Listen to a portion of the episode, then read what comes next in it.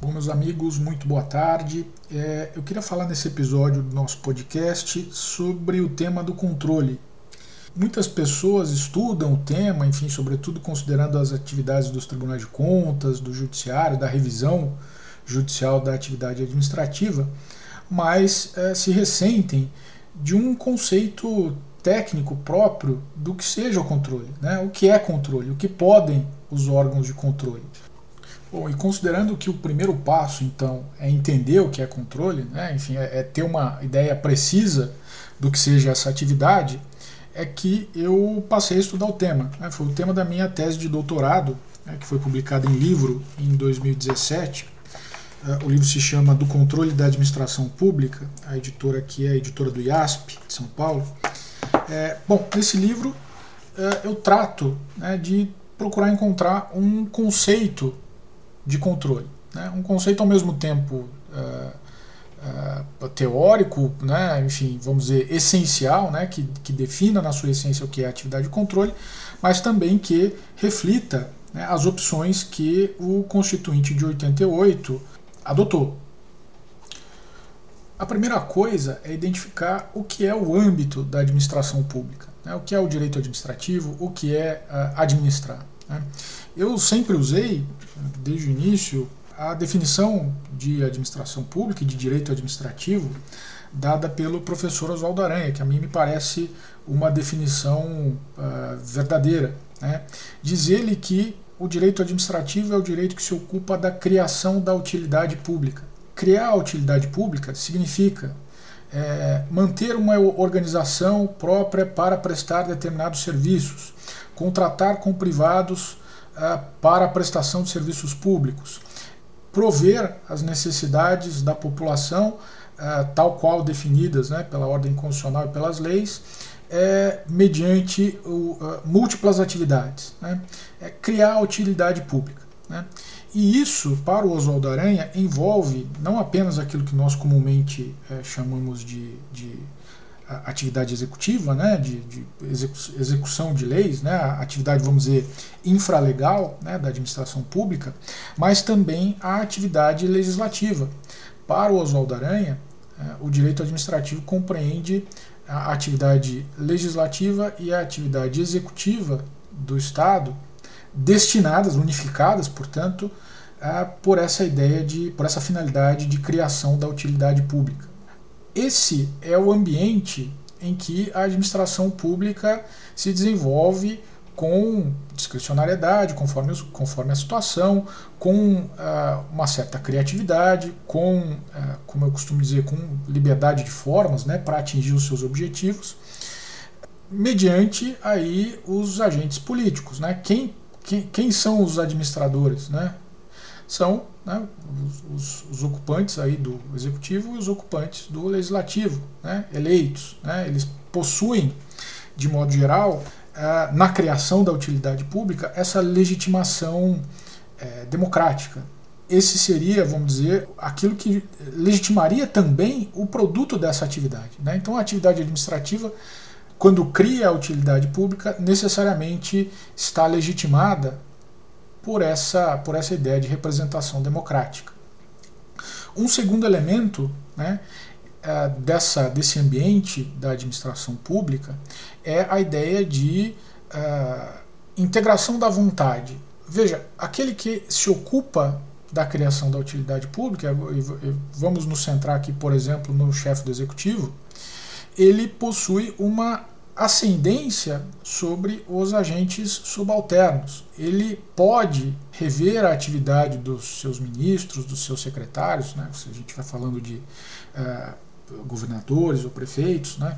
É, ele pode rever a atividade né, da, daqueles que estão abaixo dele na estrutura administrativa, é, integrando a sua vontade, né, em sentido técnico. Ele pode tanto anular os atos dos seus subalternos, né, caso haja algum problema de juridicidade, quanto uh, revogá-los né, ou modificá-los de qualquer forma, o que significa integrar a sua vontade sobre a vontade dos seus uh, subordinados. É isso que marca, no fim das contas, esse ambiente da administração pública. Né? É um ambiente em que os legitimados democraticamente podem integrar a sua vontade sobre o, o todo da atividade.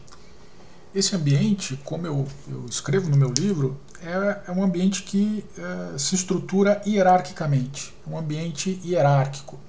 E no Brasil, esse ambiente é, ganha um sentido forte. O que, que eu quero dizer? É que tanto a administração direta quanto a administração indireta sofrem os influxos do poder hierárquico do chefe do executivo. Então, isto confere né, ao Poder Executivo no Brasil uma estrutura mais rígida, né, que é diferente daquela que existe em alguns países, como uh, Portugal, uh, Espanha, Itália, França, que admitem certas exceções a essa ideia de uh, hierarquia.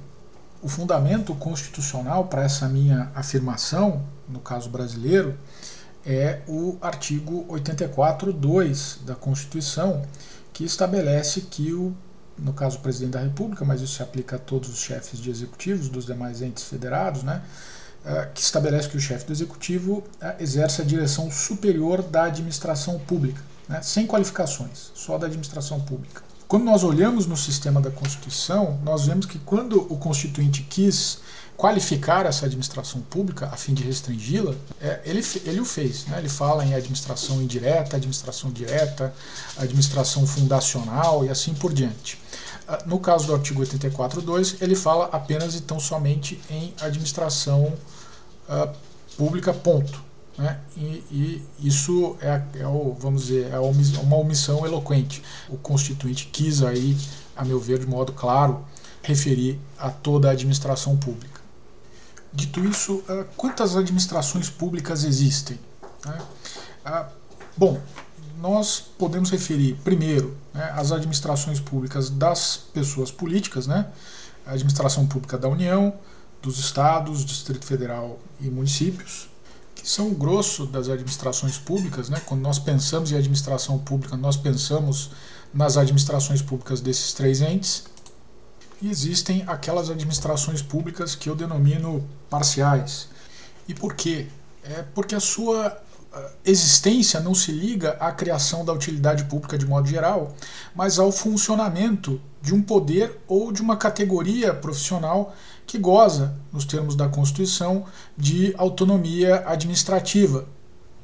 Por exemplo, a administração pública do Poder Legislativo, que está uh, devidamente fundamentada nos artigos 51, inciso 4 e artigo 52, inciso 13 da Constituição. A administração pública do Poder Judiciário, que está prevista no artigo 99. A administração pública do Ministério Público, artigo 127, parágrafo 2 a administração pública da Defensoria Pública, que está prevista no artigo 134, parágrafo 2 e mesmo essas administrações parciais, de alguma forma se vinculam à administração ah, propriamente dita, pelo menos na questão orçamentária, né? porque mesmo para essas ah, administrações ah, ainda vige a iniciativa da lei orçamentária privativa do chefe do executivo. Né? Se elas estiverem situadas no âmbito federal, será do presidente da República, as estaduais do governador e as municipais do prefeito. Bom, nós falamos da, das administrações públicas, do ambiente hierárquico, agora vamos falar do controle. Né? O controle possui um fundamento constitucional absolutamente diverso. Em primeiro lugar, o controle se funda nos deveres e competências que são destacados às administrações públicas, no artigo 37 da Constituição. Além disso, no artigo 5, inciso 35, que trata de fundamental controle jurisdicional da administração pública, se estabelece que a lei não excluirá da apreciação do Poder Judiciário lesão ou ameaça a direito. Então, o primeiro gatilho do controle, né, do controle judicial, sobretudo, que é o mais amplo de todos, é a ideia de um direito ameaçado ou violado pela administração pública. Agora, o controle externo. O artigo 70 da Constituição determina que a fiscalização contábil, financeira, orçamentária, operacional e patrimonial da União e das entidades da administração direta e indireta, quanto à legalidade, legitimidade, economicidade, aplicação de subvenções e renúncia de receitas, será exercida pelo Congresso Nacional, mediante controle externo e pelo sistema de controle interno de cada poder. Em seguida, no artigo 71, vem as competências uh, do Tribunal de Contas da União, que é o órgão auxiliar do Congresso Nacional uh, no controle externo da administração pública. O que é importante notar no que tange ao controle externo é o seguinte: ele é um controle por definição, basta ler os dispositivos que eu mencionei da Constituição, uh, ele é um controle por definição mais restrito do que aquele exercido pelo Poder Judiciário.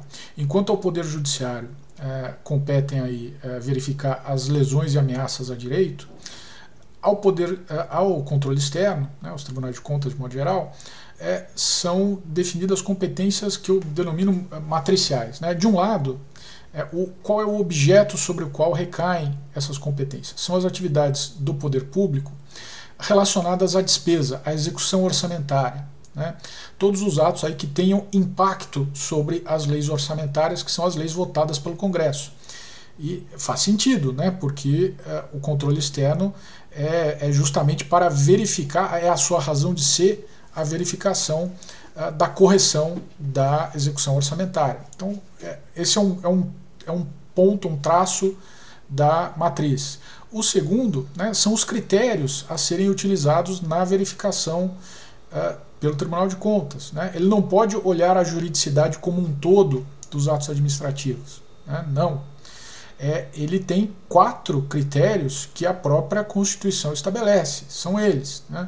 legalidade, economicidade, legitimidade e, quanto à renúncia de receitas e subvenções, finalidade. É, eles são mais restritos. Né? Quem está acostumado com o direito anglo-saxão já sabe mais ou menos lidar com a ideia de estándares de controle, né, que são é, é, é, aspectos da atividade que são analisados com exclusão de todos os outros. Eu não olho a, juridicidade de uma atividade né, total. Né, e aí fica muito fácil você se intrometer indevidamente, né, substituir a sua a, vontade da administração pela sua. Né. A Constituição não quis isso quando ela definiu o que é o controle externo. Ela diz, ela diz né, quando ela estabelece esses quatro estándares de controle, ela quis que, esse, que, esse, que, essa atividade fosse mais restrita. Primeiro, como eu disse, é porque ela só recai sobre a atividade com impacto direto sobre o orçamento. Né? Segundo, é, os critérios que ela, que ela impõe são muito mais restritos que juridicidade. Por exemplo, legal, legalidade. Né? Não é a legalidade do artigo 37, é uma legalidade mais restrita. E eu, e eu defendo isso, é a legalidade orçamentária. Né? É se houve alguma violação das leis orçamentárias, né, que são três: o plano plurianual, a lei de diretrizes orçamentárias e a lei orçamentária anual. Se a administração pública, na execução de despesas, de atos com impacto orçamentário, de alguma forma eh, violou alguma dessas leis, aí sim o Tribunal de Contas pode apontar. Uma ilegalidade outra que não essa, né, eu defendo que ele não assim, deva se intrometer. Né, ele já estaria extrapolando do, do critério, do standard de controle que a Constituição lhe outorga. Né. Segundo, economicidade. Né? Economicidade é um, muita gente defende, né, sobretudo os, os autores aí ligados a tribunais de contas, defendem que seria até um controle mais amplo, um, standard de controle mais amplo do que a eficiência. Né? Então, no fim das contas, é, é, o juízo político da administração, né, no, o, o, o, que a gente antigamente chamava de juízo de mérito, poderia ser é, verificado pelo Tribunal de Contas da União é, por conta dessa ideia de economicidade. Poderia haver tudo. Né? E seriam é, pessoas como o, o ex-ministro do, do TCU, uh, uh, Bulgarin, defendem que esse, essa competência seria exclusiva do Tribunal de Contas e que nem o Judiciário poderia tanto. Ou seja, o verdadeiro superórgão constitucional, né, já que ele, ele teria competências que nem o órgão máximo do Poder Judiciário, que é o STF, tem, né, é, o Tribunal de Contas poderia então olhar com base na economicidade praticamente tudo da administração pública e se, é, vamos dizer, subrogar aí nos direitos da administração pública. Né? É, é, essa, essa interpretação ela é totalmente errada. É, por quê? Porque ela, se fosse verdadeira, né, primeiro, ela eliminaria a responsabilidade do chefe do executivo pela execução orçamentária. o que é um absurdo. Né? No sistema republicano, né, e no nosso sistema que adota né, essa linha, né, o chefe do executivo, a sua principal competência, talvez, é a de executar o orçamento. E ele é responsável pelos atos que ele pratica nessa qualidade. É, nós tivemos aí, há, cinco anos atrás, uma presidente que foi uh, sofreu impeachment por conta de um, de um crime de responsabilidade ligado à execução orçamentária. Então, é, veja-se o tamanho né, da responsabilidade que isso acarreta. É, se o chefe do executivo não for mais o responsável pela execução orçamentária, né, se ao, ao, invés dele for o, o, o, Tribunal de Contas da União, é, então qualquer tipo de responsabilização do presidente da República seria é, inviável, né, o que é um absurdo. Né, uma interpretação nesse sentido não poderia ter qualquer fundamento. Né. É, mas ela, ela contraria o próprio sentido da ideia de economicidade. Né? Economicidade, quando a gente olha, né, o, próprio, o próprio sentido etimológico da palavra, ele tem a ver com a ideia de preços de mercado. Né? É um, uma compra econômica né, é, é uma compra que segue os critérios de mercado para aquele produto. Né? Uma operação que segue, que segue os padrões de economicidade, ela está dentro daquilo que se pratica no mercado. Né? Portanto, é um conceito, é um, é um standard de controle que se refere a um aspecto é, muitíssimo mais restrito do que o do, da eficiência e, e muito menos ainda do que uh, essa super uh, esse super critério político que alguns imaginam. Né? É, falar de economicidade é falar realmente de se uma determinada despesa pública atendeu aos preços de mercado ou não. Se atendeu, ótimo. Se foi superior, nós tivemos ou sobrepreço ou superfaturamento, e aí os responsáveis precisam ser responsabilizados. E se foi a menor, se foi a menor, nós tivemos enriquecimento sem causa da administração, o que também é ilegal. Né? Então, é, é, esse aspecto ele é bastante restrito. Né? Legitimidade. Legitimidade ela tem que ser entendida, né, é, primeiro, no universo jurídico, direito comparado e tudo mais, legitimidade tem um sentido é, de legalidade estrita, estritíssima. Então, sempre que eu falar de legalidade estrita, por exemplo, na Itália, eu vou falar ah, de legitimidade. Né? Mas não é esse o sentido que me parece o correto. Quando se fala em legitimidade, é, me parece que o Constituinte quer fazer referência à ideia de legitimidade do procedimento que levou a uma determinada ação administrativa.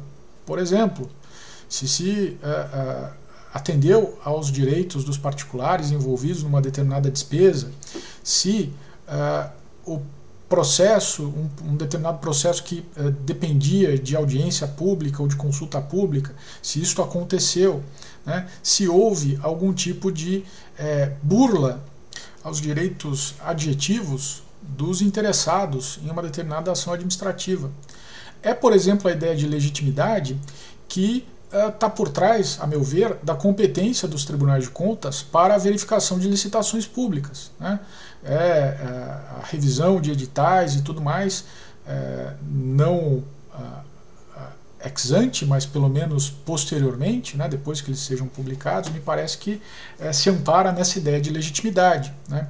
É, na medida em que eu vou ter uma contratação pública, que vai se ultimar mediante a seleção de um de um licitante numa licitação, eu preciso ter certeza de que todos os atos do procedimento foram bem praticados. Né? Então, ah, quando, um tribunal de contas olha um edital ou se debruça sobre uma licitação, me parece que ele está exercendo aí ou utilizando o critério da legitimidade.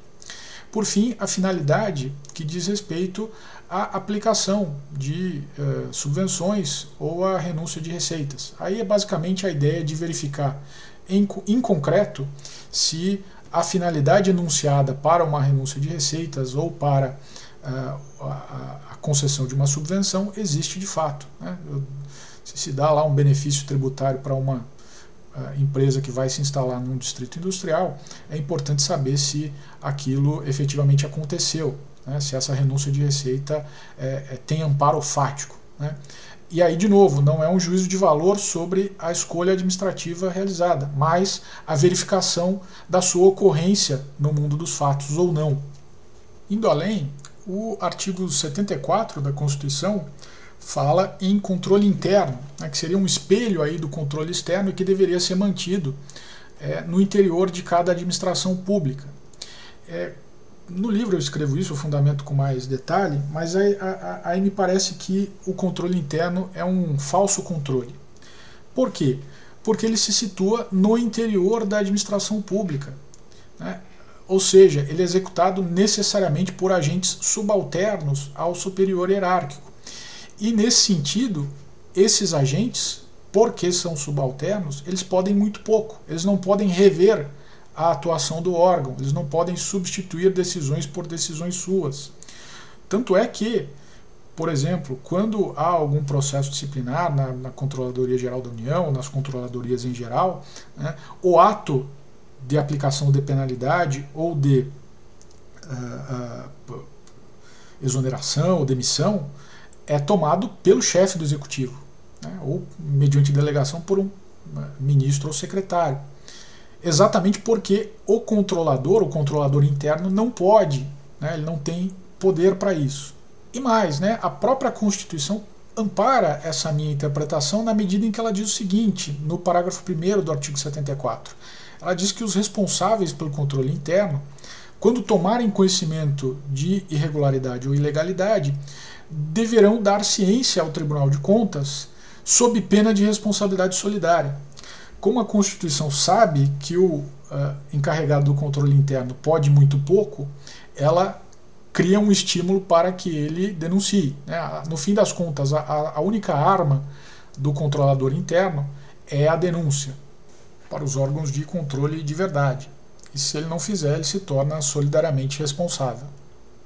Indo além, na estrutura complexa de controle que a Constituição estabelece, nós temos o Ministério Público, a quem cabe, né, nos termos do artigo 127, a defesa da ordem jurídica. Ele funciona, né, como nós sabemos, como um operador aí do sistema de controle, né, porque ele pode promover privativamente a ação penal pública, zelar pelo efetivo respeito dos poderes públicos dos serviços de relevância pública aos direitos assegurados na Constituição, promovendo as medidas necessárias à sua garantia, promover o inquérito civil e a ação civil pública para proteção do patrimônio público social, do meio ambiente e de outros interesses difusos e coletivos, e exercer o controle externo da atividade policial. Eh, não nos esqueçamos que também o cidadão é, detém uma parcela de, de, das competências de controle. Como? Primeiro, por meio do direito de petição. Né? Ele pode peticionar aos, à administração, né? ao chefe do executivo, enfim, aos órgãos públicos de modo geral. Ele pode peticionar, né? é, promover representação ao Tribunal de Contas ou denúncia. Pode também fazer a mesma coisa com relação ao Ministério Público, provocando os órgãos de controle para que eles ajam desse pequeno resumo que eu fiz, primeiro né, do ambiente da hierarquia e depois do ambiente do controle, é, nós podemos identificar uma diferença, primeiro, uma diferença das finalidades perseguida por, perseguidas por essas atividades, que acarretam, é, segundo eu defendo, uma verdadeira diferença de natureza entre elas. Ao passo que a hierarquia tem como finalidade a criação da utilidade pública, novamente, né, no sentido que é, lhe dá Oswaldo Aranha Bandeira de Mello, as atividades de controle da administração têm por finalidade a integração da ordem jurídica, ou seja, a verificação do cumprimento ou descumprimento dos deveres assinalados pelo direito à administração pública. Uma outra diferença tem a ver com o objeto da hierarquia e do controle.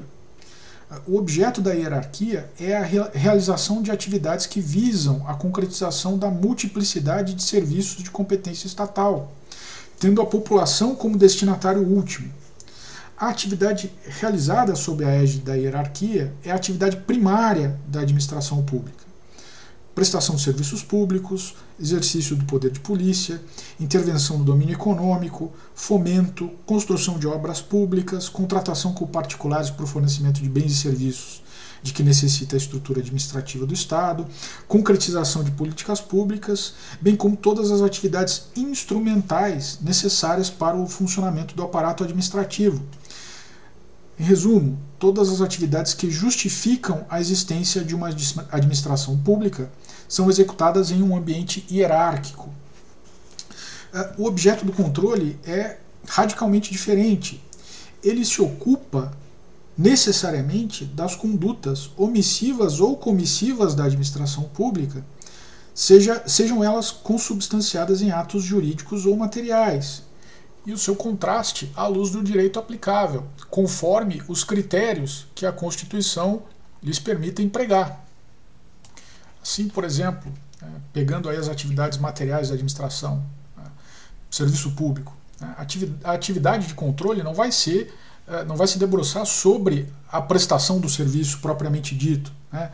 é, em definir aquilo que vai ser o objeto a ser prestado. Não. É, quando se tratar de serviço público, por exemplo, né, o controle vai cuidar de verificar se a prestação se realiza em cumprimento à legislação aplicável, uh, se está sendo cumprido o termo de delegação, né, contrato de concessão, permissão ou autorização, conforme o caso, se os direitos dos usuários estão sendo atendidos, quer pelo poder concedente, quer pelo delegatário, se o poder concedente, na execução do contrato de concessão, ah, se conduziu nos limites das suas prerrogativas, se manteve o equilíbrio econômico financeiro contratual, entre outros aspectos. A mesma coisa na atividade de polícia. O controle debruça-se sobre a verificação, no caso concreto, da existência dos pressupostos legais autorizadores da intervenção administrativa né? ordem pública, salubridade pública, ah, etc. Se a autoridade era competente, se houve desvio de poder, se a eventual autuação obedeceu ao devido processo legal, etc. No tocante às contratações públicas, né, o controle vai verificar se houve licitação, se foram obedecidas a todas as normas regentes do procedimento, se os preços contratados obedeceram ao princípio uh, da economicidade, se as regras orçamentárias foram violadas ou não, né, por exemplo, existência ou não de dotação orçamentária suficiente, realização de pagamentos mediante regular procedimento de liquidação, empenho, etc., entre muitos outros aspectos. É, em todas as atividades administrativas submetidas ao controle, admite-se também a verificação da conduta subjetiva dos agentes públicos atuantes, a fim de verificar, para além dos atos exteriorizados como seus pela administração pública, né, o que eu chamo de dimensão objetiva do controle, se algum ilícito funcional, ato de improbidade ou mesmo crime foi cometido. Né, aí a dimensão subjetiva do controle. Esse último aspecto, relativo à possibilidade de responsabilização do agente público sob a atividade de controle, pode suscitar alguma confusão, uma vez que na hierarquia, conforme eu destaquei no livro, é, figuram as chamadas competências disciplinares. Aqui o problema é o seguinte: pode gerar alguma confusão. Como a competência é, disciplinar está inserida no interior da, da, da estrutura hierárquica, alguém pode dizer não, então tem algum problema. Ou também na hierarquia se executa controle, ou ah, existe uma mistura. Né? Na verdade, é o seguinte: é, embora exista a responsabilização disciplinar no âmbito hierárquico, e é, é deve ser assim, já que é, um autor é, italiano, Tino Vita, dizia com muita propriedade que o o hierarca, né, ele é o guardião da legalidade na, na administração pública. Então faz sentido que a responsabilização disciplinar se insira né, no interior da administração pública. Isso é, é, deve ser assim, a meu ver. Mas o ponto é o seguinte: uh, você deve uh, avaliar a responsabilização disciplinar no, no, vamos dizer, numa moldura mais ampla. É, o que, que eu quero dizer? É que uh, quando o uh, servidor público comete algum ilícito funcional, quando ele uh, deixa de atender a algum dispositivo que pauta a sua atuação, uh, quando ele comete alguma ilegalidade, é, na verdade, é, isso uh, significa o descumprimento de um padrão que, em grande medida, foi estabelecido pelo próprio superior hierárquico. Então, o que acontece é o seguinte: é, o superior hierárquico estabelece as premissas do comportamento do subalterno, que eventualmente pode descumpri-las. Né? E ao descumpri-las, ele pode ser responsabilizado. É, isto não acontece no controle. No controle, nunca o órgão de controle vai estabelecer os padrões que vão ser utilizados para a verificação do comportamento do controlado. Então, existe, a meu ver, uma diferença fundamental, mesmo nessa circunstância, porque é, justamente a, a, a, o regime disciplinar está é, intimamente ligado à própria estrutura da prestação de serviços, que é definida em larga medida uh, em lei e, claro, por decreto, por uh, resoluções, por instruções de serviço, por ordens mesmo verbais, que, uma vez descumpridas, geram a responsabilização do subalterno. Nós falamos na diferença de objeto entre as atividades hierárquica e de controle, e uh, é importante também fazer uma diferença quanto aos pressupostos, que também são diferentes nas duas, nos dois âmbitos aí de atividades. A hierarquia funda-se sobre, sobre o pressuposto de que a vontade do hierarca prevalece sobre a do subalterno, de modo que o espaço de livre apreciação, né, discricionariedade, pode ser reduzido ou eliminado pela atuação em vários níveis do superior. É, é dizer, verdadeiramente é, discricionário ou livre para agir, né, dentro dos, dos claro, dos, dos limites do direito, é o hierarca, nunca o subalterno. A vontade do subalterno sempre pode ser é, suplantada pela do uh, superior. No controle, ao contrário, o pressuposto é o da liberdade da pessoa, órgão ou agente controlado, resultando daí a existência de uma regra da tipicidade da atividade de controle. É dizer, é, a vontade do controlador não se substitui né, à do controlado. O controlado é livre para agir de acordo com a sua consciência, né, à luz da legislação que rege a sua atuação. Essa legislação, a seu turno, né, ela não é estabelecida pelo órgão de controle e não pode ser. Quanto aos limites das competências hierárquicas de controle, deve-se ressaltar que a primeira né, hierarquia, pelo simples fato de existir, confere ao superior uh, um conjunto de poderes inerentes à sua qualidade, só com fundamento na Constituição e independentemente de previsão legislativa expressa. Uh, os poderes de controle, por outro lado, não podem ser presumidos, só pode existir uma ação de controle com fundamento expresso e dentro dos limites estipulados na Constituição e em lei. E por último, eh, do ponto de vista da estrutura funcional, o controle nunca comporta a faculdade de a autoridade controladora expedir instruções de serviços ou ordens acerca da pessoa, órgão ou agente controlado, pois nenhum destes se encontra em situação de subordinação em relação ao controlador. Eu refiro isso né, de uma forma é, jocosa, eu costumo ver.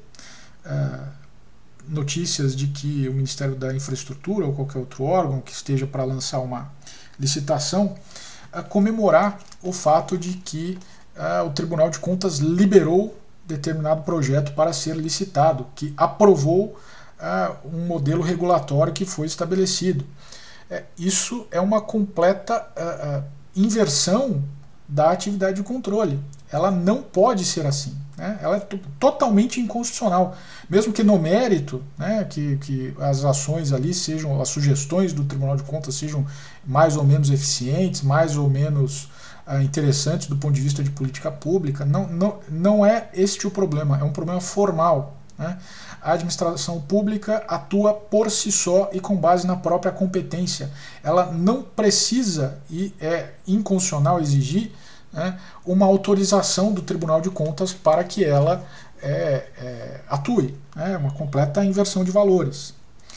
É, a hierarquia, né, como eu já disse, e como eu digo também no livro, consubstancia do ponto de vista funcional uma verdadeira relação especial de sujeição entre superior e subalterno, sendo o conjunto de poderes de direção do superior e o correlato dever de obediência do subalterno elementos intrínsecos do seu conceito jurídico. É, bom, feitas essas diferenças, eu acho que é importante a gente ter muito claras o que, que são né, as competências de controle, o que, que é o ambiente de controle e o que é o ambiente uh, hierárquico. Hoje em dia, não preciso dizer, reina uma confusão total entre esses dois domínios. É, primeiro, porque a doutrina, salvo poucas exceções, é, não se preocupa em diferenciar uma coisa da outra. Né? Há ali manifestações esporádicas de um ou outro doutrinador reclamando da, de uma atuação do TCU, mas não existe uma teoria geral do controle. Né? Tirando o meu trabalho, não existe uma que é, explique essas diferenças entre um ambiente e outro. Né? E o grande reflexo disso, além da confusão, né? Enfim, isso, isso por si só já, já seria um problema, uh, o grande problema, além desse, é é que os agentes legitimados para tomar decisões uh, em matéria de políticas públicas, né, que são os administradores públicos, são os legisladores, eles são substituídos por agentes não eleitos e sem qualquer tipo de responsabilização perante a sociedade. É, isso, como eu disse, pode resultar em uma ou outra ação eficiente, em uma ou outra sugestão, vamos dizer, sugestão obrigatória do Tribunal de Contas uh, favorável aí ao interesse público, mas de modo geral o que ela causa é ineficiência, é duplicação de trabalho, é suspensão de projetos que poderiam andar muito mais rápido uh, se, se seguisse aquilo que a Constituição diz e, e só atuasse nele a administração pública. É, toda uma série de, de ações da administração que poderia ser implementada aí refletindo os anseios da população que votou num determinado programa, num, num determinado, uma determinada linha de ação em matéria de políticas públicas e que quer ver isso uh, implementado. É, pensar no controle, pensar na, nos limites da atividade de controle é uma tarefa urgente para todos nós que, que, atuamos no direito administrativo, para as pessoas que estão uh, escrevendo sobre o tema. É importante nós uh, nos preocuparmos, primeiro, né, em estabelecer uma teoria geral do controle, porque ela é determinante para nós entendermos até onde podem ir esses órgãos de controle. Eles são necessários, porém precisam atuar de acordo com aquilo que a Constituição estabelece. Eu fico por aqui, desejo a vocês uma boa semana e nós voltaremos a tratar do tema do controle, que é um tema para mim muito, muito caro, muito interessante, que, que compõe aí grande parte das minhas pesquisas e em breve nós voltamos a falar dele e fiquem à vontade para fazer as suas sugestões as suas observações. Um grande abraço e boa semana a todos.